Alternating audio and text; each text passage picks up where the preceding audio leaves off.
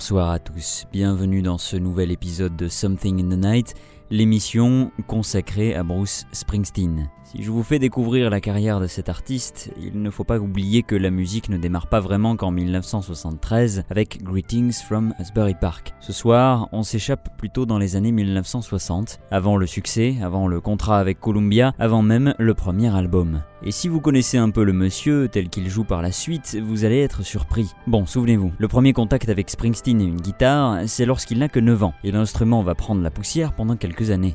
Arrivé au lycée, il s'améliore, ne vit que pour cette guitare, se bousille les doigts à rejouer les solos de ses titres préférés et intègre de petits groupes. Ses premières heures de gloire sur la côte Est apparaissent avec les Castiles. Outre de nombreuses reprises, ils parviennent à enregistrer des compositions comme Baby Eye, juste de quoi pouvoir montrer fièrement un petit disque vinyle de mauvaise qualité. Mais quand même, ça motive à aller plus loin, et des Castiles, on passe à Steel Mill. Et cette fois, on entre vraiment dans la cour des grands, puisqu'il aurait pu s'arrêter à ce groupe pour toute une carrière musicale. À cette période, ses parents sont partis avec la petite dernière pour une nouvelle vie en Californie, et son autre sœur a rejoint mari et enfant loin du nid familial. Notre jeune chanteur choisit donc de rester seul à Freehold, avant de s'installer sur la cité balnéaire en déclin d'Asbury Park, où il va connaître ses premières grandes scènes. D'abord les jam sessions endiablés de l'Upstage Club, entre autres, puis de nombreux concerts en plein air, très suivis, dans différentes villes d'une région qui découvre Steel Mill. Et dans Steel Mill, on reconnaît quelques noms, Danny Federici au clavier, un vieux copain de Flemington, Vinnie Lopez, rencontré au Upstage et qui jouera de la batterie sur les deux premiers albums de Springsteen, mais aussi un certain Steven Van Zandt qui vient filer un coup de main à la basse peu avant la mort du groupe. Alors tout ça, c'est bien, mais comment ça sonne? À la fin des années 60, c'est le grand boom du rock psychédélique et de tous ses dérivés. Pas besoin de vous présenter des Jimi Hendrix, Jefferson Airplane ou Eric Clapton et ses différents groupes. Et ça non seulement Springsteen et ses amis en sont fans, mais ils proposent quelque chose de relativement efficace. J'annonce, ce soir l'émission est presque intégralement constituée d'archives pirates à l'époque, des bootlegs dont la qualité sonore peut parfois laisser à désirer, vous en conviendrez, puisqu'en 1969-1970, tout le monde n'a pas le luxe de se balader dans le public d'un concert d'un petit groupe local avec un agra dernière génération. Quoi qu'il en soit, je pense que ça vous fera encore mieux voyager dans le temps.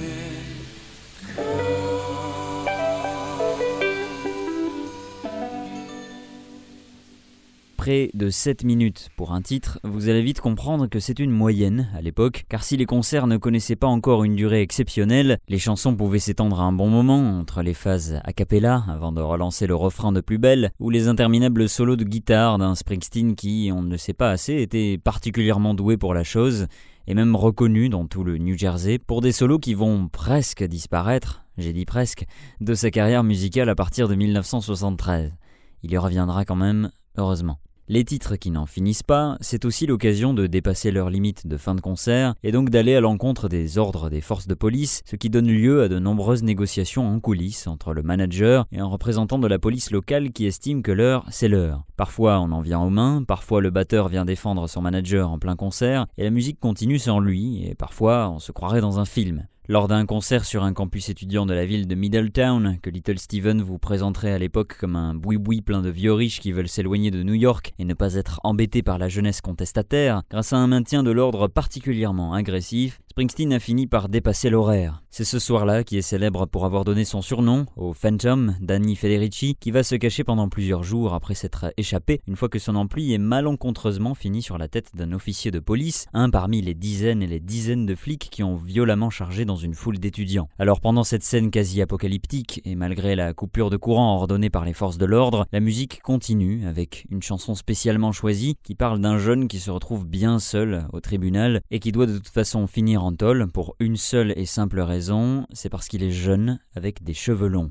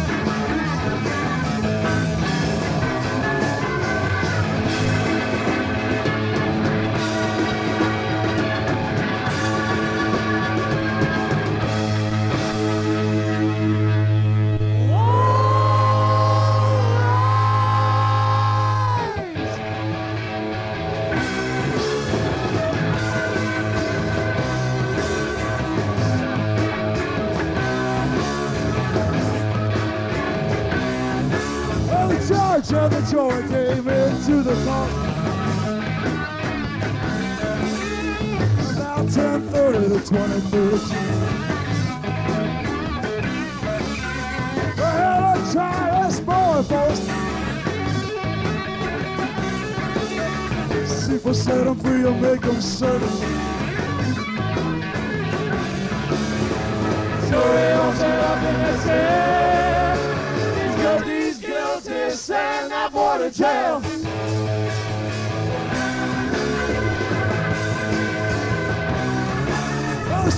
Charged with speeding running down this road. Stabbing his wife, strangling her brother. And the court is ready to hear your claim. Oh, are you guilty or not guilty? Well, set up the years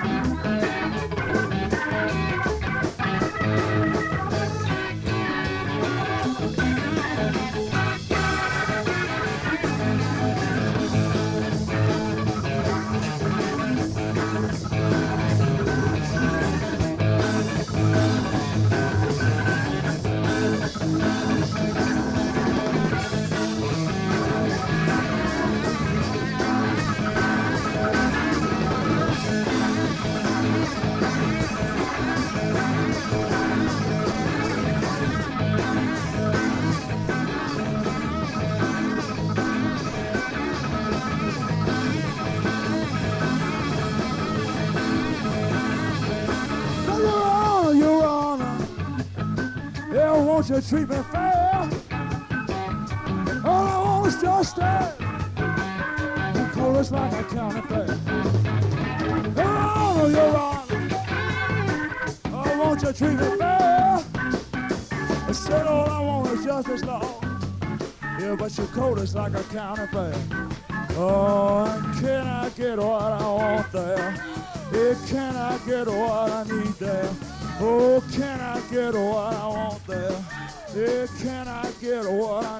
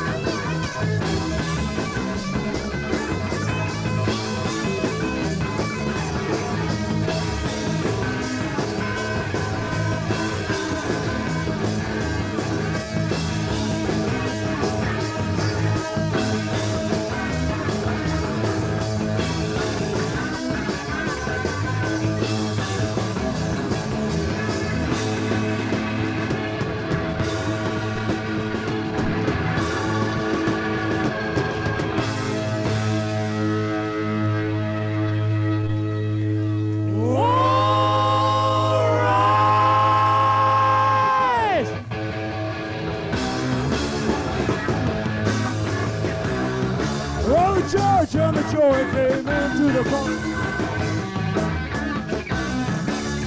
About 10.30 to 23rd of June. We had a trash bar post down. People set him free to make him serve.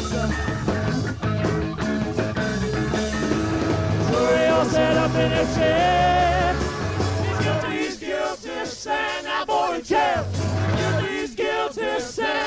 Boy to jail. Guilty, he's guilty, send that boy to jail.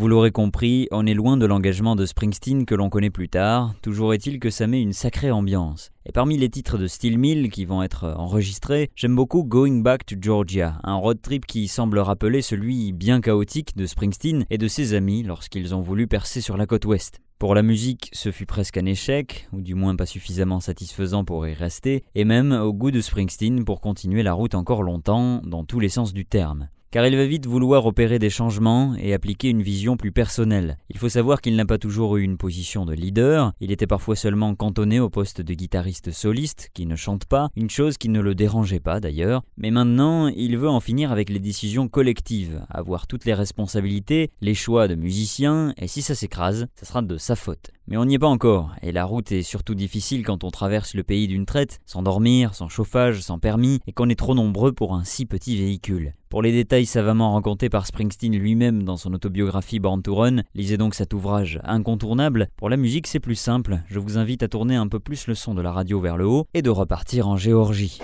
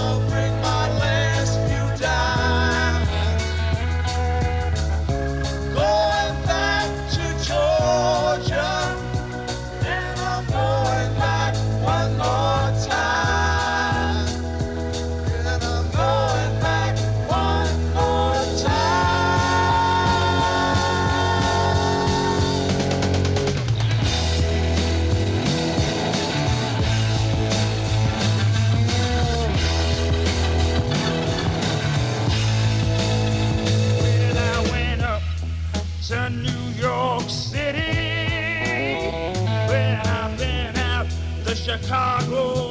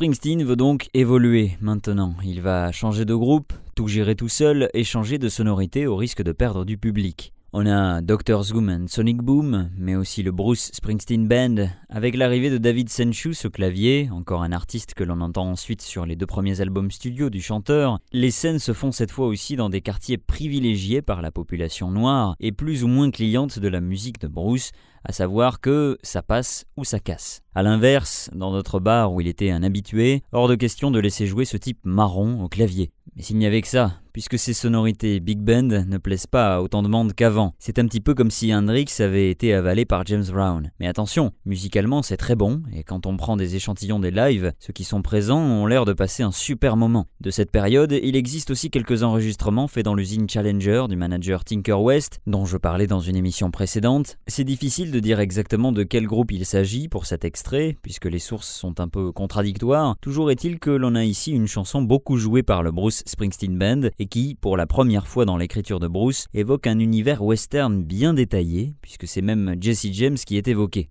Déjà, la narration est particulière pour ce qui est de présenter le personnage, et on y trouvera une certaine descendance dans l'album Working on Dream, près de 40 ans plus tard, avec Outlaw Pete. En attendant, voici donc la balade de Jesse James.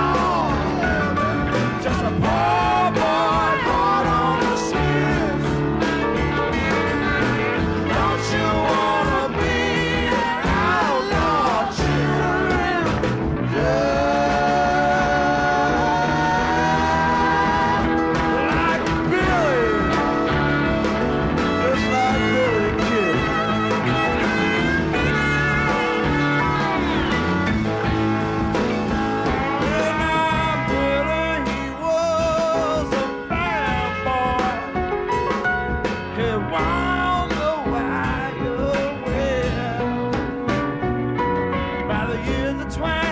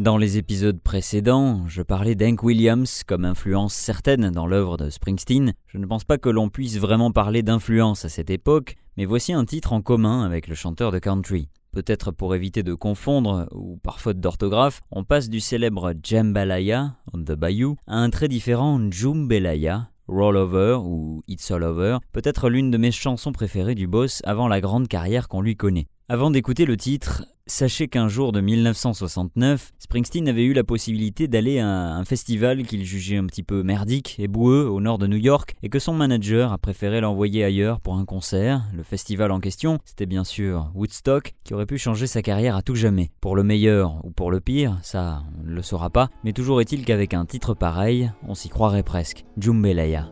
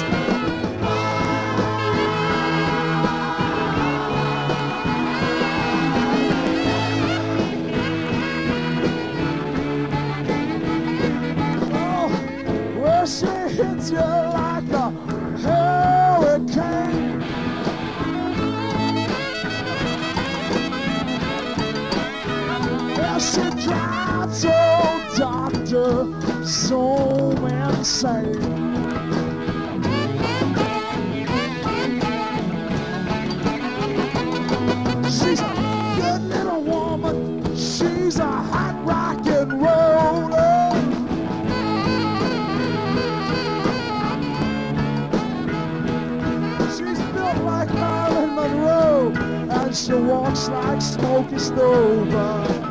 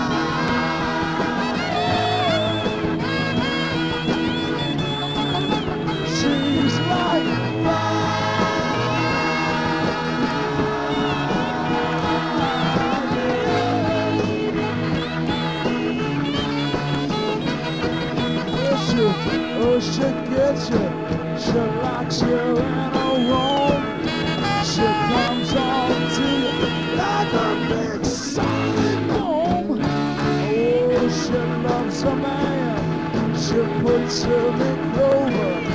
She loves him so high.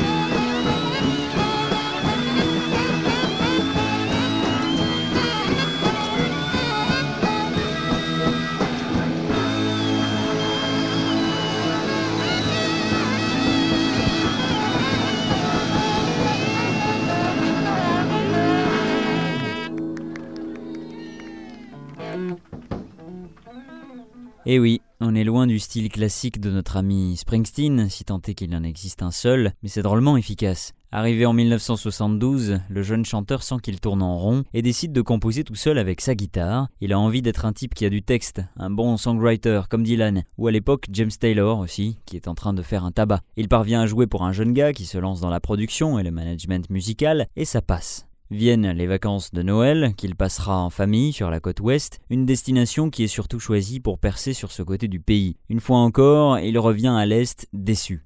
Alors il reprend contact avec ce Mike Apple qu'il avait rencontré avant, travaille un peu avec lui, fréquente les scènes new-yorkaises, avec des pointures telles que Dave Van Ronk ou Odetta, mais aussi des petits nouveaux comme un certain Jackson Brown. Et puis, coup de chance, le bagou de Mike Apple lui permet de décrocher une audition, mais pas n'importe laquelle. Il va devoir jouer devant John Hammond, l'ancien directeur de Columbia Records, et surtout celui qui a fait signer Billie Holiday ou encore Bob Dylan himself. Il s'exécute, joue It's Hard to be a Saint in the City sur une guitare pourrie empruntée à un copain, et une fois fini, il relève la tête pour tomber sur le sourire d'un Hammond qui lui déclare le plus sereinement possible Il va falloir que tu signes chez Columbia Records. Cet essai et les titres qui suivent se retrouveront d'ailleurs sur son premier album, enregistré non pas en acoustique, comme l'aurait voulu Hammond, mais avec un groupe, un mélange de certains de ses anciens comparses, et même un certain Clarence Clemons qui vient souffler sur deux titres dans un saxophone qui saura prédire au mieux le futur du rock and roll. Mais d'abord, on revient aux auditions de 1972, puisque quelques jours plus tard, elles ont été concrétisées par l'enregistrement de démos avec des titres comme le magnifique Cowboys of the Sea.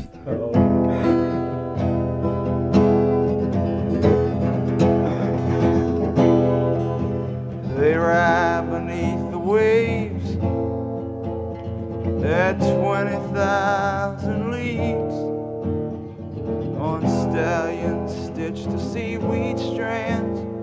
So smiling, so smiling, they herd the fishes of the deep. They ride for you and for me.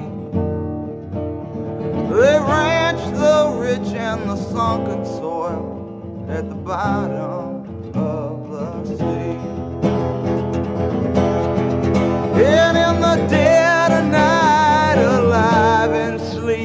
I hear them calling me. Them deep sea desperados, them midnight maelstrom freaks, the cowboys of the sea.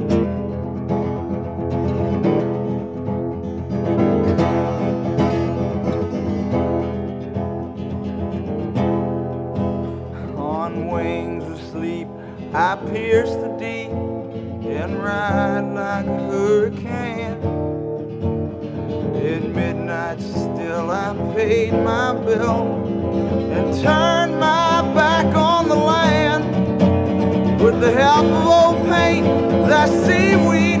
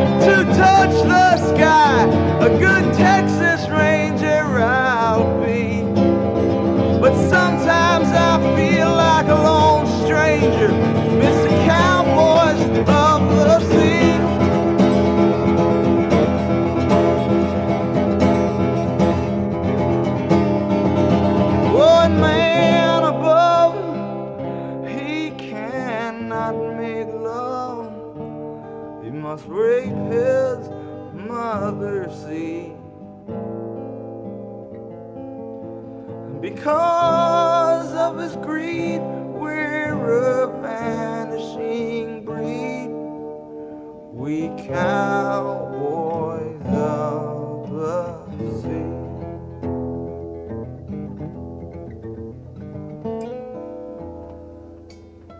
Comprend mieux la réaction de John Hammond avec ça. Et puis il y a le moment où Bruce Springsteen s'est assis près du piano, Street Queen. Straight Queen, take one.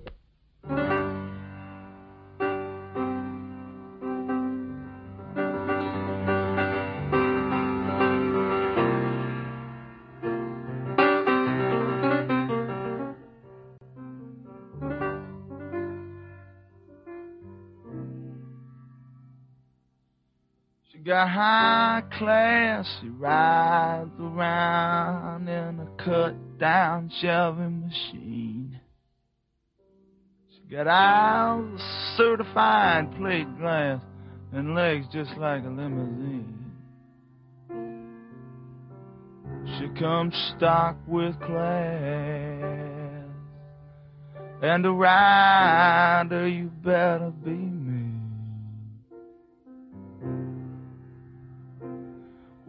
Oh, she's the baddest thing this town's ever seen.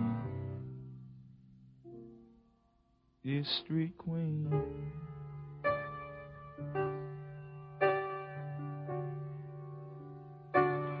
Well, she got a turbine engine with maximum thrust.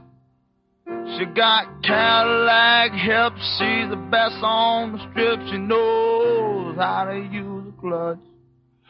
She comes on shiny and black, and to hit her, you got to be in touch.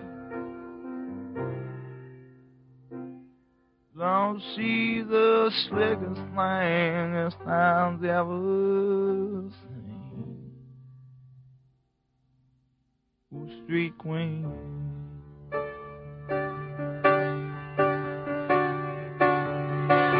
Now you can always tell when she's in town. You can hear that engine roaring. Everybody knows uh, when little queen's around. In, and she takes you soaring. Now the boys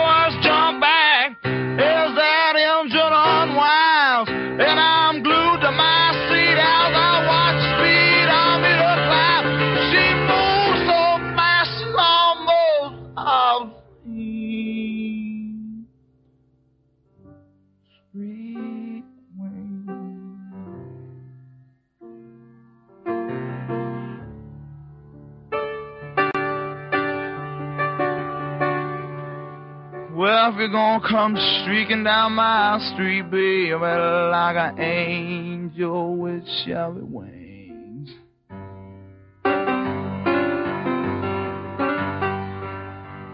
If you're gonna come streaking down my street, babe, like an angel with Chevy wings.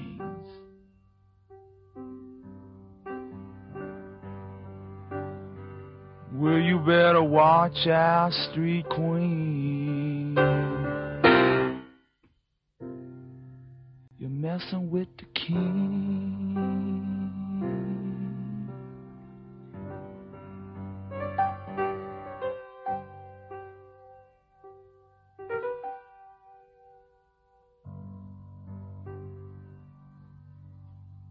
Et oui, le son du piano, puisque on parlait beaucoup de guitare, Springsteen est aussi un pianiste, au point de composer au piano la majeure partie de certains de ses albums, surtout les premiers.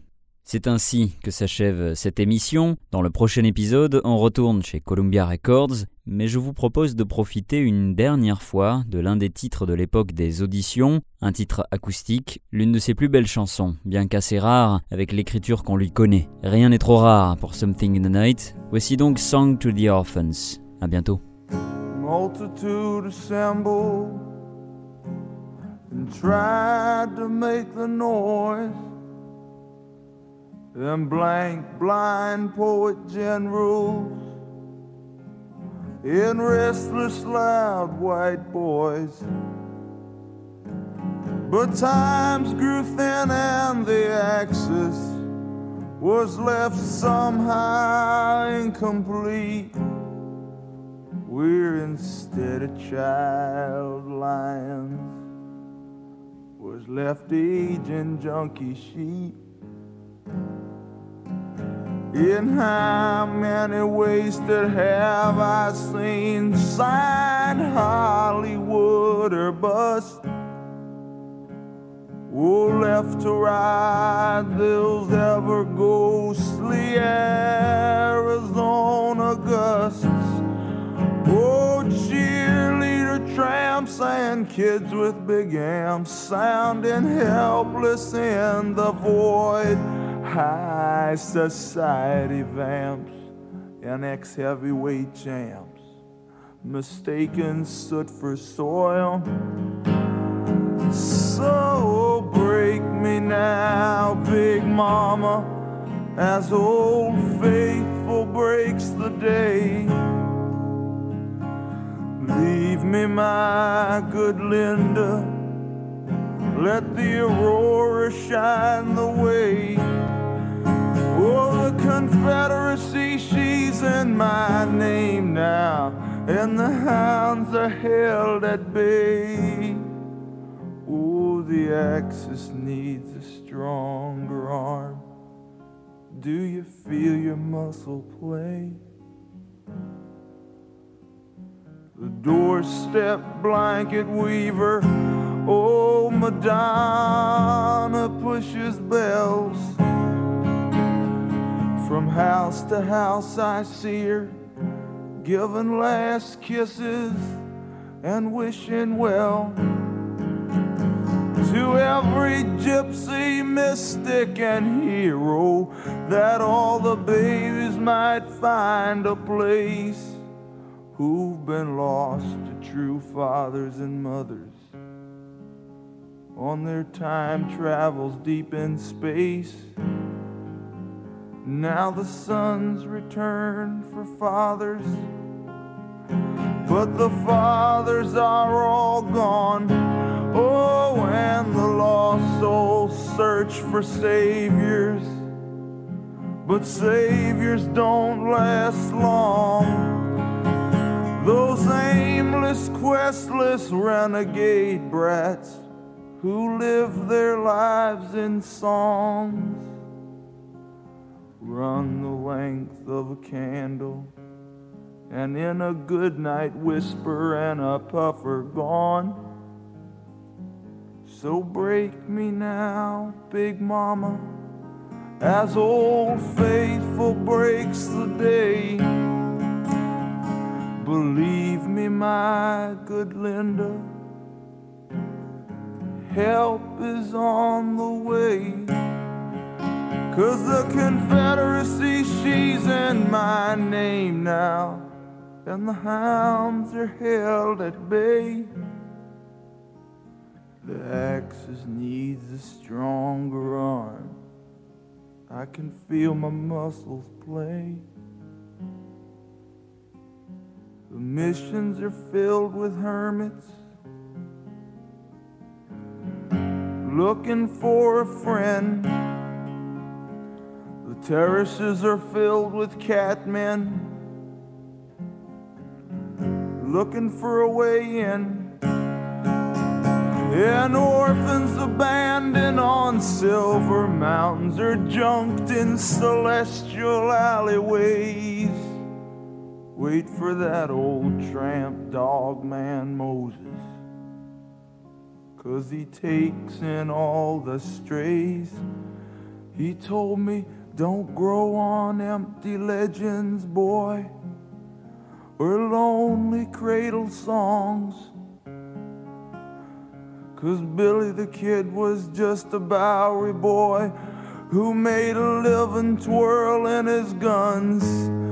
And this night she'll be long and lanky, and she'll speak in a mother tongue. And then he lullabied the refugees with an amplifier's hum.